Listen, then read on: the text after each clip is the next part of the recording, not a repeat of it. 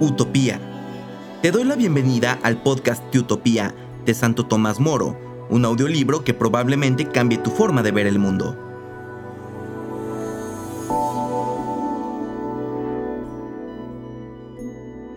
En este episodio número 7 estamos en el libro primero y leeremos de la página 23 en el cuarto párrafo hasta la página 27. Ya Platón explica con una bella comparación los motivos que alejan a los sabios de los asuntos públicos. Suponed que están viendo cómo la gente pasea por calles y plazas bajo una lluvia incesante. Por más que gritan, no logran convencerles de que se metan en sus casas y se aparten del agua. Salir ellos mismos a la calle no conseguiría nada, sino mojarse ellos también. ¿Qué hacer entonces? En vista de que no van a poner remedio a la necedad de los otros, optan por quedarse a cubierto, defendiendo al menos su seguridad. De todos modos, mi querido Moro, voy a decirte lo que siento. Creo que donde hay propiedad privada y donde todo se mide por el dinero, difícilmente se logrará que la cosa pública se administre con justicia y se viva con prosperidad, a no ser que pienses que se administraría con justicia permitiendo que las mejores prebendas vayan a manos de los peores o que juzgues como signo de prosperidad de un estado el que unos cuantos acaparen casi todos los bienes y disfruten a placer de ellos mientras los otros se mueren de miseria. Por eso no puedo menos de acordarme de las muy prudentes y sabias instituciones de los utopianos. Es un país que se rige con muy pocas leyes, pero tan eficaces que aunque se premia la virtud, sin embargo, a nadie le falta nada. Toda la riqueza está repartida entre todos. Por el contrario, en nuestro país y en otros muchos, constantemente se promulgan multitud de leyes, ninguna es eficaz, sin embargo, aquí cada uno llama patrimonio suyo personal cuanto ha adquirido. Las mil leyes que cada día se dictan entre nosotros no son suficientes para poder adquirir algo, para conservarlo o para saber lo que es de uno o de otro. ¿Qué otra cosa significan los pleitos sin fin que están surgiendo siempre y no acaban nunca? Cuando considero en mi interior todo esto, más doy la razón a Platón, y menos me extraña que no quisiera legislar a aquellas ciudades que previamente no querían poner en común todos sus bienes hombre de rara inteligencia, pronto llegó a la conclusión de que no había sino un camino para salvar a la República, la aplicación del principio de la igualdad de bienes.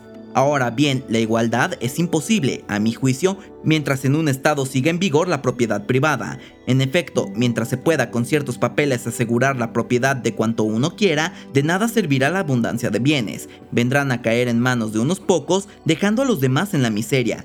Y sucede que estos últimos son merecedores de mejor suerte que los primeros, pues estos son rapaces, malvados, inútiles Aquellos, en cambio, son gente honesta y sencilla, que contribuyen más al bien público que a su interés personal. Por todo ello, he llegado a la conclusión de que si no se suprime la propiedad privada, es casi imposible arbitrar un método de justicia distributiva ni administrar acertadamente las cosas humanas. Mientras aquella subsista, continuará pesando sobre las espaldas de la mayor y mejor parte de la humanidad el angustioso e inevitable azote de la pobreza y de la miseria, Sé que hay remedios que podrían aliviar este mal, pero nunca curarlo.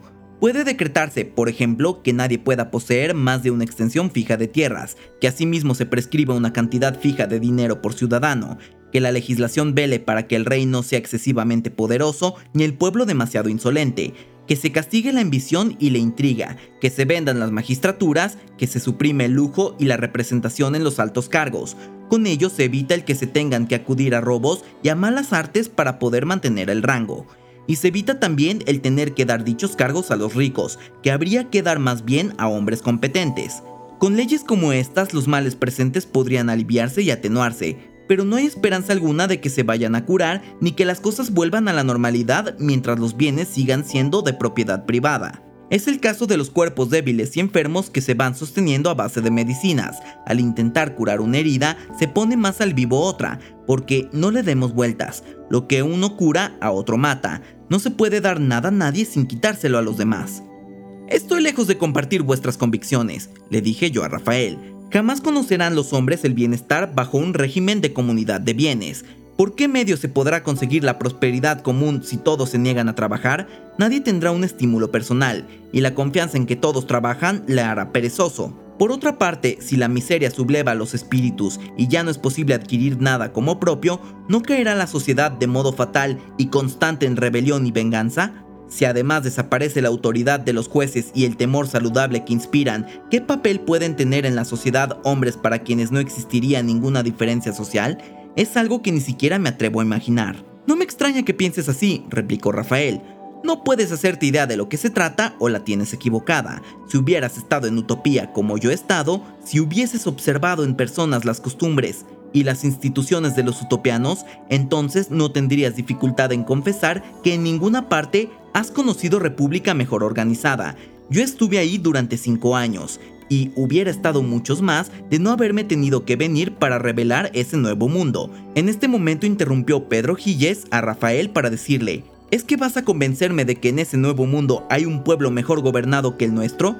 En este que conocemos hay ingenios no menos aventajados y estados con más antigüedad que esos de los que me hablas. Una larga experiencia ha proporcionado a nuestra sociedad una serie de intentos que hacen la vida agradable, sin hacer mención de aquellos que con el azar nos ha favorecido y que ningún espíritu cultivado hubiera podido imaginar.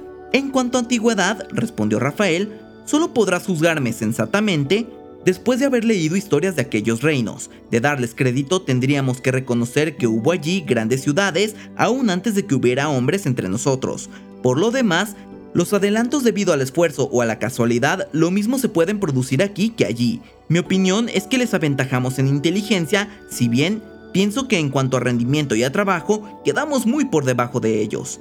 Antes de que yo llegase allí, poco o nada conocían de nuestro mundo. Según sus anales, los ultraequinocciales, que es como nos llaman, llegaron hasta ellos hace unos 1200 años. Las olas lanzaron hasta las costas de Utopía, donde naufragó una nave con unos cuantos romanos y egipcios que ya nunca pudieron salir de allí.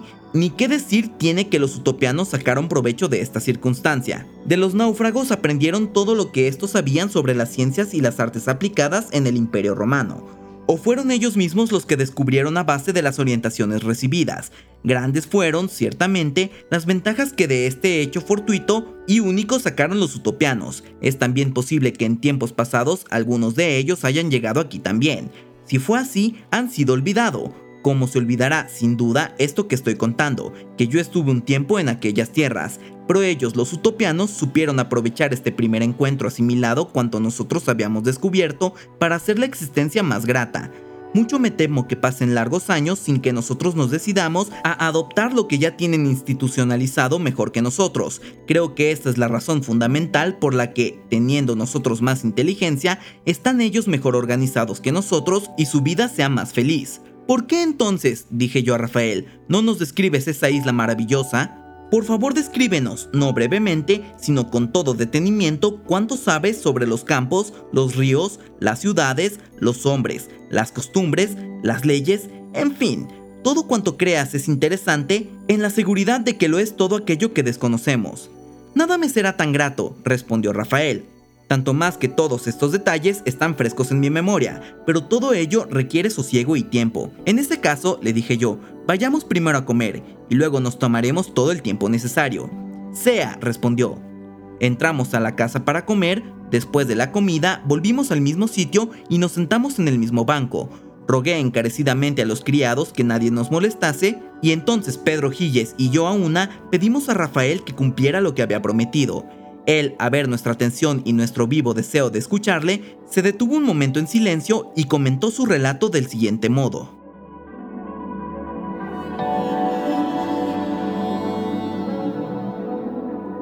Estás escuchando el libro de Utopía de Santo Tomás Moro. Si te está gustando o sirviendo de alguna manera, no dudes en compartirlo en tus redes sociales. También recuerda seguirnos en tu plataforma favorita.